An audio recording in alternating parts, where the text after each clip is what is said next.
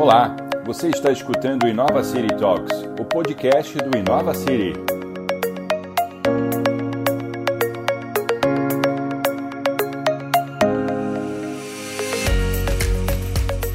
De que modo a sociedade pode se estruturar nesses tempos de pandemia? Quais passos estão sendo dados na direção de novas concepções de cidade e futuro? Ouça esses e outros assuntos no bate-papo entre o consultor em gestão empresarial Vinícius Casales e o antropólogo do consumo Michel Alcoforado. Ele é doutor em antropologia, especializou em antropologia do consumo uh, pela Universidade University of British Columbia, no Canadá. Especializou-se em planejamento, comunicação e trabalhou como estrategista em grandes marcas. É pós-graduado em comunicação integrada pela SPM. Atualmente está escrevendo o livro dele, é um dos caras que tem pelo menos duas lives por dia aí, é, trabalhando dentro do seu bunker de ideias e visões. Michel, muito obrigado de novo pela, pela tua presença aqui, pelo teu tempo. É, e estou vendo que você se manteve ocupado aí durante os últimos anos e atualmente também tem, tem tido bastante bastante conteúdo para debater. Bem-vindo. Não, eu que agradeço demais, agradeço o convite. Ó, e tenho dito que é, só estou ocupado porque tem um lema na vida. Se a gente uhum. não, se a gente não nada, a gente afunda. Então, como eu não estou querendo afundar, eu estou sempre tentando nadar para algum lugar, às vezes nem sei para onde, mas estou contando com a ajuda da correnteza. Então, é Vamos. é por isso que eu fiz esse monte de coisa aí. Olhando o futuro das cidades e os conceitos que permeiam esse tema, para você, o que é uma cidade inteligente? O que é o Smart City? Eu acho que, primeiro, a gente tem que pensar qual é o papel fundamental de uma cidade. Eu acho que é, cidade, sendo smart ou sendo não smart, sendo inteligente ou burra, ela tem que possibilitar um número bom de encontros, né? Eu acho que a gente, quando sai de uma vida no campo, de uma vida rural e muda para uma cidade, a gente quer lidar com duas dimensões que são importantes. Uma é a capacidade de encontro e outra é a liberdade. Porque quando você está numa cidade, é tanta gente que você tem a capacidade de ser indivíduo, de um jeito que nenhum outro lugar permite que você seja. E partindo que essa é a natureza de qualquer cidade, essa é o espírito de qualquer cidade, eu acho que a tecnologia tem que ajudar a gente a é, trabalhar melhor esses dois pontos. Como é que eu consigo ter encontros cada vez mais é, eficazes, né? cada vez mais positivos, cada vez mais é, possíveis, e como é que, ao mesmo tempo, também eu tenho uma liberdade muito grande no meu ir e vir. Então, o meu conceito de Smart City é um conceito onde a gente tem a tecnologia possibilitando encontro entre os entes que compõem a cidade de um jeito que antigamente a gente não podia ter. E esses entes são o poder público, é a vendinha da esquina, é o teu próprio carro, é você, é o teu vizinho, é a tua família, é todo mundo que compõe essa confusão que é a cidade. Você, como especialista em antropologia do consumo, qual é a sua percepção sobre o efeito da pandemia sobre o consumidor, né, sobre a sociedade e como é que ela impacta o dia a dia das cidades no país, Brasil, olhando especificamente? E eu já vou entrar num, num tema super recente. O que, que é experimentar checagem de estabilidade? Explica um pouquinho para a gente isso também, Michel. Olha, a pandemia gerou uma bagunça muito grande, porque ela tirou o nosso principal ponto de conexão com a cidade, que é aquele negócio que eu disse que é a liberdade e o encontro. Mas mais do que isso, as cidades, é, sobretudo as cidades ocidentais, elas foram construídas sobre um modelo que era um modelo inovador para a sociedade mundial, para a humanidade, que é a possibilidade de você ter habitação, produção e consumo lado a lado. A gente dorme, acorda e trabalha é, no mesmo lugar quando você está numa cidade. Em geral, quando o cara trabalha no campo, ele é boia fria, ele precisa pegar lá o caminhão, subir na boleia para atravessar, sei lá, duas horas para conseguir chegar no lugar que é a fazenda. É, porque ele não mora onde ele trabalha, em geral, não é onde ele consome também. Porque ele tem que ir à cidade para poder comprar alguma coisa, né? Agora, o que acontece, né, inclusive os mais velhos aqui no Rio, que moravam mais afastados do centro, diziam: ah, hoje eu vou à cidade, né? Cara que morava, sei lá, na Zona Norte, mais afastado, dizia, eu vou à cidade. Porque era isso, o lugar de consumo era o lugar onde a gente achava que era a cidade. E esse momento agora, a gente separou esse monte de coisa de novo, né? Porque a cidade quase virou a sua casa. Porque é onde você encontra, é onde você come, é onde você trabalha também, né? É... E para isso é uma mudança muito séria, né? Eu brinco que gerações e gerações foram treinados nesse modelo, nessa concepção do que é o espaço, do que é a cidade, e da noite para o dia foram obrigados a repensar isso tudo. Inclusive com algumas injustiças. Né? Minha avó tem 91 anos, acho uma injustiça alguém com 91 anos ter que ficar preso dentro de casa, é, obedecendo aí ao isolamento, e precisa ser feito, né, pelo bem dela, mas tendo que aprender um outro modelo de vida nessa altura da, da vida, né? E aí, o é, que, que eu tenho dito que é o check, o check de, de estabilidade? De onde saiu isso? Cara, Boa. foi desesperador, né? Foi desesperador porque em qualquer lugar do mundo, é, quando foi na, é, anunciado que a gente estava diante de um isolamento social, de uma pandemia, as pessoas correram para os supermercados para poder comprar papel higiênico. E a pergunta que todo mundo se fazia era: o que, que papel higiênico tem a ver com corona? Né? Papel higiênico, se você se cobrir com ele, sei lá, até afasta o vírus. E Muito aí bom. a pergunta era: o povo está doido, né? O povo está doido, o que está acontecendo? E um outro movimento agora que a gente vê com a mesma força é o isolamento é, social no Brasil começa a ser relaxado. Não deveria, mas está sendo. Os shoppings uhum. abrindo. E aí o povo está correndo desesperadamente para dentro do shopping. Como aconteceu na França, na porta da Zara, né, que apinhou de gente lá querendo comprar coisa. Como aconteceu também na China, na famosa loja lá da Hermès, que bateu recorde de venda no único dia. E aí, mais uma vez, a pergunta que fica é: meu Deus, o que, que é isso? Né? As pessoas estão loucas, né? O que, que elas estão querendo para o shopping ver blusinha? E eu tenho defendido que isso não é revenge buy, e isso não é loucura no caso do papel higiênico. A gente está tratando aqui do mesmo fenômeno, que é o que eu tenho chamado de check de, de estabilidade. O que, que é isso? O mundo mudou tanto, o mundo mudou tanto, que você, depois de três meses dentro de casa, precisa ir ao shopping ao lado da sua casa para poder ver se tudo continua no lugar, né? Se a C&A ainda vende blusinha, se o Boticário ainda vende perfume, se o McDonald's vende hambúrguer, se isso continua do mesmo jeito, você fala, ufa, mudou, mas eu dou conta de enfrentar essa mudança. Pelo menos isso aqui está acontecendo. E no caso do papel higiênico, que era lá no começo, o check também era de estabilidade. Você fala, meu Deus, a última pandemia foi há 100 anos atrás, morreram, sei lá, 50 milhões de pessoas, morreu gente que não acabou mais. É, o que, que não pode me faltar? O que, que é básico para uma pandemia? Que não me fizeram curso de pandemia. O que, que é básico? O básico é o básico do humano. Que não importa se você está numa trilha no meio da floresta da Tijuca, se você está num hotel cinco estrelas em Paris, ou se você está num deserto da África, papel higiênico é algo que você precisa levar contigo, né? É, então, diante de qualquer turbilhão, qualquer vulcão que essa pandemia, antes de acontecer, traria para as nossas vidas, as pessoas quiseram garantir o básico do humano, que era isso: aconteça o que acontecer, continuaremos humano.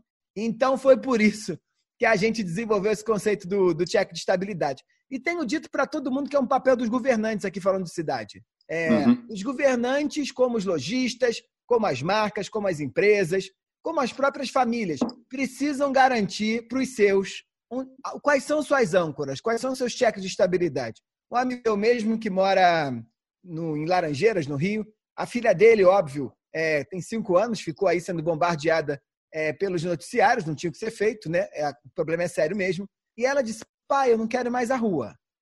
E aí ele disse: mas minha filha, você tem que voltar em algum momento a andar na rua. E aí ele começou a fazer um trabalho com ela, que era de pegar a bicicleta e começar a andar no quarteirão do bairro, para ela ir se acostumando, como ela sempre fez, com a ideia de ir à rua. Então, isso é um check também de estabilidade, né?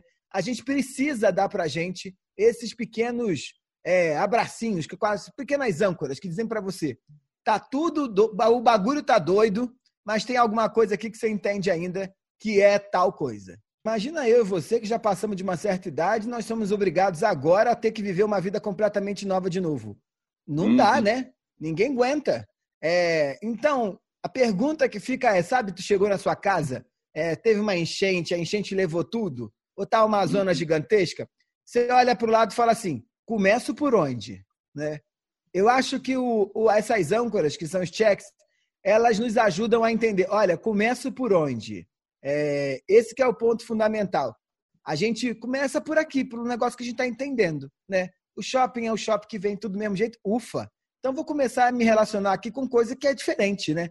Que é qual máscara que eu vou usar, como é que vai ser meu retorno para o trabalho, se meu trabalho vai existir. Se a gente não consegue olhar para o nosso mundo, para a cidade, identificar nada que seja parecido com o mundo que a gente deixou, fica impossível de viver. O que você acha que vai permanecer desse, desse status quo que a gente tinha antes de pré-pandemia com relação às tecnologias? E o que, que muda com, com relação às pessoas é, já com, com apontando uma, as potenciais mudanças que possam acontecer? Você acha que as pessoas realmente vão estar mais próximas, vão estar mais empáticas, vão diminuir o consumo tecnológico ou tendem a aumentar isso de alguma forma? Eu acho que as pessoas vão aumentar o consumo tecnológico, porque a tecnologia, né? É, a gente tem alguns símbolos ali que são. Toda vez que a gente teve uma grande revolução na maneira como a gente vive, foi pautado, uhum. de certa forma, por uma invenção é, de uma grande tecnologia que mudou por completo a maneira é, como as pessoas se relacionavam. Você tem na primeira revolução industrial a máquina a vapor, que gerou uma loucura na Europa, né?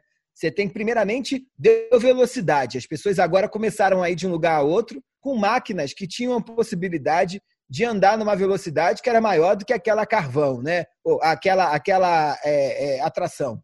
Então a gente, então mudou, né? A fábrica mudou. As pessoas começaram a entender também que elas podiam se deslocar, que elas precisavam morar perto do trabalho. A gente inventa a fábrica o povo muda, né? Depois você tem a segunda revolução industrial, que é quando você tem, sobretudo, a ideia da ciência vindo para dentro da, da, da, do trabalho. E aí a gente inventa o método de produção é, em massa. Isso muda tudo, porque a gente inventa a sociedade de consumo, a maneira como a gente compra, a maneira como a gente vende, é a maneira como a gente arruma um emprego, como estuda. Aí vem a terceira revolução industrial, que é pelos anos 50, que a gente inventa o hardware.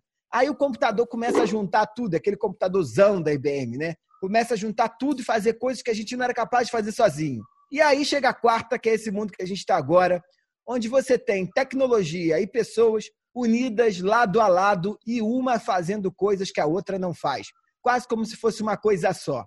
Então, o mundo que a gente viu até então, ele é um mundo onde você tem é, um processo de aprendizado tanto dos humanos quanto das máquinas nessa nova relação que eles colocaram entre si. E isso, isso é muito novo. Por quê? Porque até então, eu digo isso, para a máquina poder se desenvolver e é, fazer sentido socialmente, os humanos precisam estar preparados para adequar essas máquinas e para receber essas máquinas. E para os humanos conseguirem se desenvolver, as máquinas também precisam estar preparadas para dar conta desses humanos. E isso precisa ser um jogo simbiótico. E nos últimos anos não estava sendo.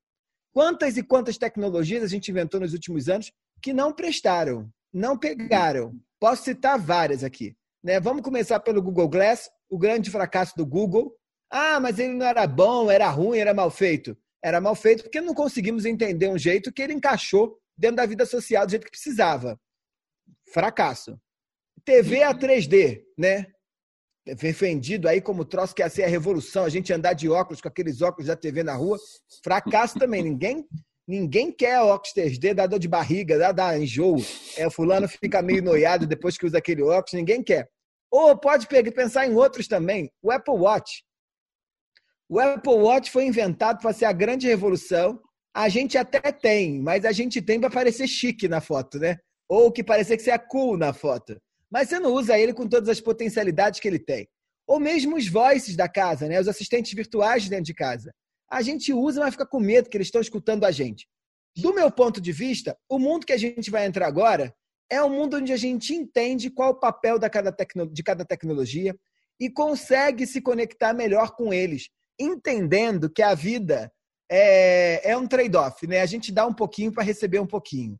E, e eu acho que isso vai gerar uma nova, um, um novo impacto desse jogo tecnológico dentro da nossa vida. Posso citar alguns exemplos aqui. É, uhum. primeiro, eu estou falando aqui de uma vida onde a gente entende que tem coisa que serve para o real e que tem coisa que, tem, que serve para o online, que serve para o digital. Ah, durante muito tempo, eu sei porque eu trabalhava em agência, a gente ia para esses acordos publicitários e eles sempre diziam assim: ah, não tem essa separação entre online e offline. Aí ferrou tudo. Ferrou tudo. Por quê? Porque você sabia que era diferente. Aí você ficava com aquele negócio na sua cabeça que não tinha, o que, que você fazia? Você não colocava um espaço para online. O online sempre era o, o real piorado, né? Então, olha, o bom é que a gente tivesse marcando esse podcast aqui ao vivo. Mas já que não dá, a gente faz no online. O bom era que a gente estivesse fazendo essa reunião ao vivo. Mas já que não dá, a gente faz no online. Mas olha que dá, hein? Aí o que, que acontece? Tu pegava um voo, saia daqui, ia para casa do caramba, para poder fazer uma reunião de 10 minutos e entrar num outro voo para voltar para cá. Não fazia sentido econômico, sentido social, da tua vida, de saúde, de nada. Mas a gente fazia, né? Eu, uma vez, estava é... em Berlim, fazendo, estudando lá, como eu te falei, e apareceu uma reunião com o board de um grande banco no Brasil. Será sábado recebo um WhatsApp. Michel, presidente quer encontrar contigo na segunda-feira. Eu disse, eu estou em Berlim. Ela disse, e aí? Eu falei, vamos entrar por, por, por conferência. Ela falou, não dá para vir aqui, não? E aí eu falei, hã? É, não dá para vir aqui, não? E fui, cara, fui. Fui desse jeito, tá? Saí de manhã, nove da manhã, e aí, óbvio, é, é, aí daí eu fui com. Eu não tinha voo para o Brasil logo, porque Berlim não tem voo direto para o Brasil. Então eu fui por. É, fiz, na ida foi mais complicado. Eu fui por Nova York, então eu peguei voo 9 da manhã em Nova York, é, em Berlim. Tomei café da manhã. Café da manhã, almoço dentro do avião. É, aí depois, almocei dentro do avião. Cheguei em Nova York, era tipo 11 da manhã. Saí 9 da manhã de, de, de Berlim, cheguei 11 da manhã em, em, em, Nova York. Aí chegou em Nova York, umas 3 da tarde em Nova York, tava com fome. O que, que eu fiz? Almocei de novo. E aí meu voo para o Brasil era de noite, desse domingo.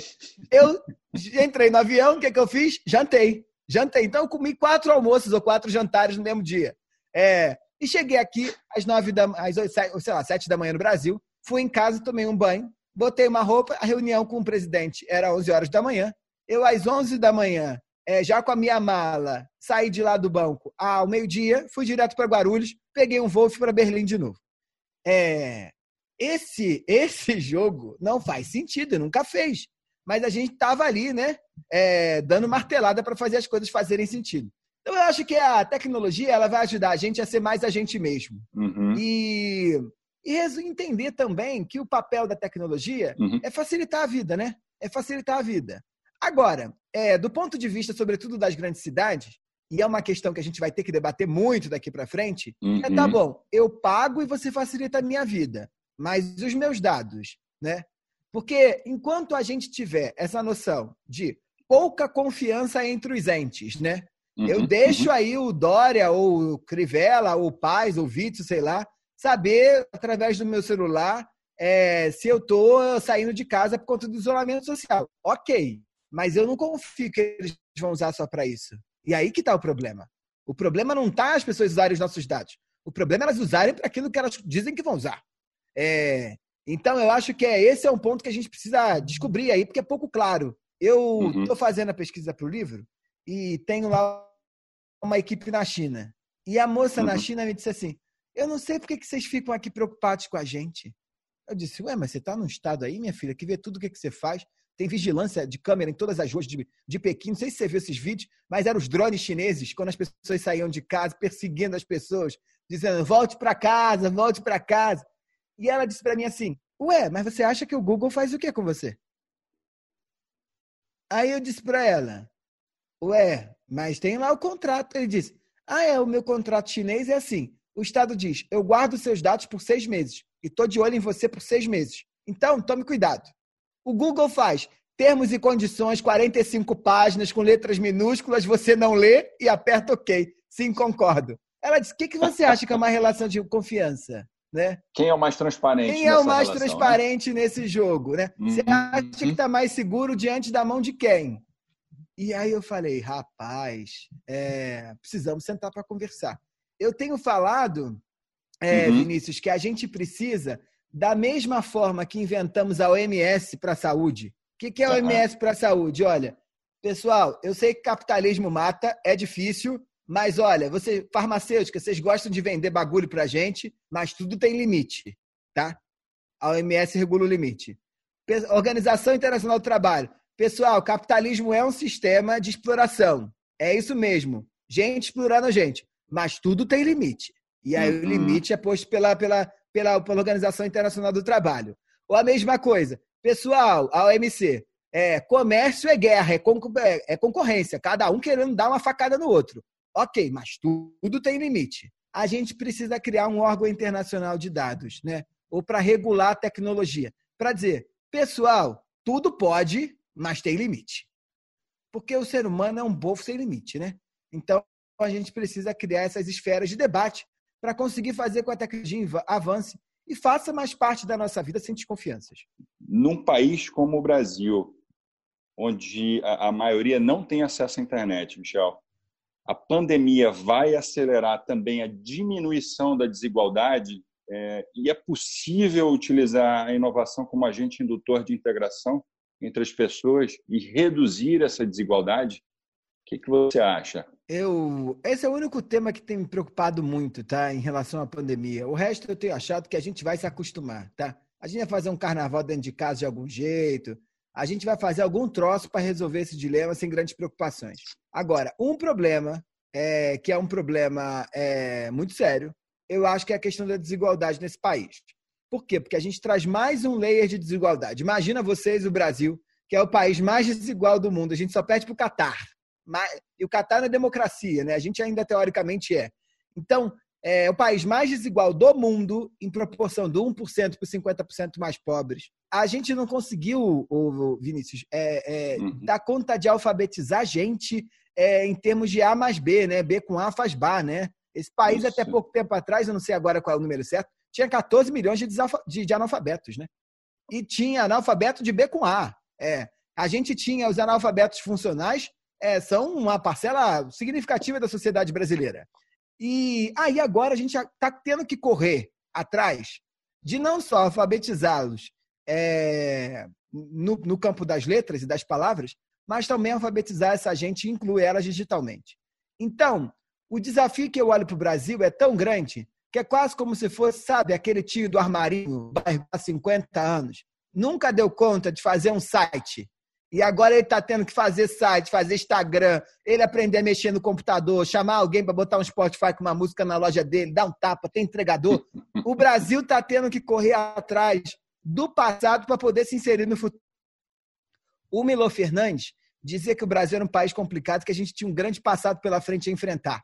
Nunca, nunca essa, essa frase fez tanto sentido.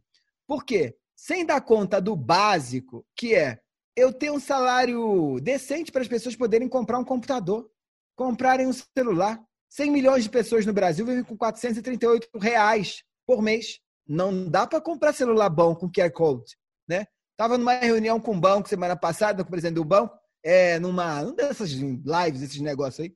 E aí ele me dizia que eles inventaram o QR Code há 10 anos, mas o povo não tinha celular com capacidade de ler o QR Code ainda tem uma parcela significativa com aquele Nokia da cobrinha. E aí não adianta, não adianta. Se a gente entra num processo forte, né?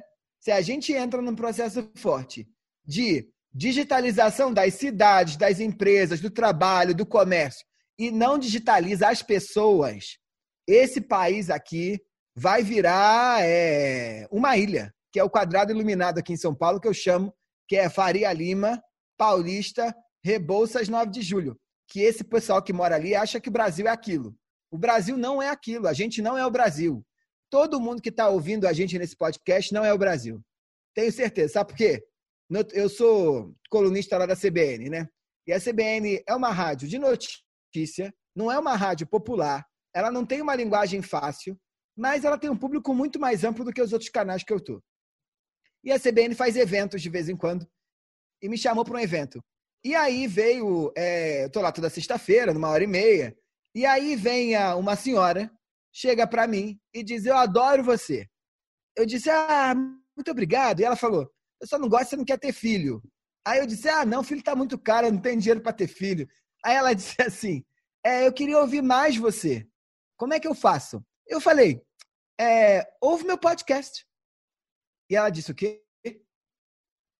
Eu disse: Podcast. E ela falou assim: Eu não sei o que é. Aí eu falei: YouTube, não tem no YouTube também? Ah, meu filho, não entendo nada disso, não. É... E aí, é... eu não consegui, tendo um YouTube com coisa para mostrar para ela mais, um podcast, um outro podcast que lancei. Tudo isso eu não consigo, eu não tenho. Se a gente, e aí eu, eu acho que é importante que nós, que somos da elite, é importante lembrar que no Brasil a gente não gosta de lembrar que é da elite, né? Nós aqui uhum. somos da elite, é, uhum. a gente precisa lembrar que não importa, e a gente está se dando conta disso na quarentena, não importa o contexto de causa ou de bonança, a riqueza precisa ser minimamente dividida. É, por quê? Porque senão não tem nem gente para aparecer na tua casa para limpar a tua casa, né? O momento que a gente está vivendo aqui agora é um momento onde assim, olha, o, o negócio tá tão sério que você tá precisando você limpar sua própria casa. Então, o que eu quero dizer é outra coisa, que é, não adianta eu inventar podcast se não tiver ouvinte. Não adianta você criar e-commerce se não tiver gente para comprar. Não adianta você é, é, digitalizar a cidade ou criar tecnologia na cidade se não tiver carro, se não tiver gente com celular, se não tiver gente para usar o seu aplicativo. Então, a decisão agora é da doutrina do choque à, à, à invertida. Porque a Naomi Klein, que é uma grande pensadora canadense, ela diz que o capitalismo se estrutura na, na, na doutrina do choque. Quando a terra é arrasada, eles aproveitam e apertam um pouquinho mais. Né? Então, diz, olha, veio o grande furacão Katrina aí, ou vem a grande crise agora. Então, pessoal, vou mandar aqui um pacote de mais maldade para vocês, para vocês aceitarem mais ainda, porque é isso ou é nada. É... Agora é de novo, isso aqui é o contrário. É, é, é, a, é a tecnologia olhando para o Brasil e dizendo: ou vocês dão conta de incluir essa gente, ou não vai ter 200 milhões, 220 milhões de pessoas querendo consumir. Porque o nosso principal valor é que a gente tem 220 milhões de pessoas aptas a consumir. E é isso que o mundo quer. É a quinta ou a sexta maior população do mundo. Só que, para virar consumidor, precisa ter graninha para comprar, precisa ter computador para comprar. A Índia tem já. A China tem. A gente não. Então, o Brasil precisa entrar no futuro. A gente não entrou ainda, não chegamos em 2020. Termina aqui a primeira parte da entrevista com o antropólogo do consumo Michel Alcoforado. Não perca a segunda e última parte dessa conversa.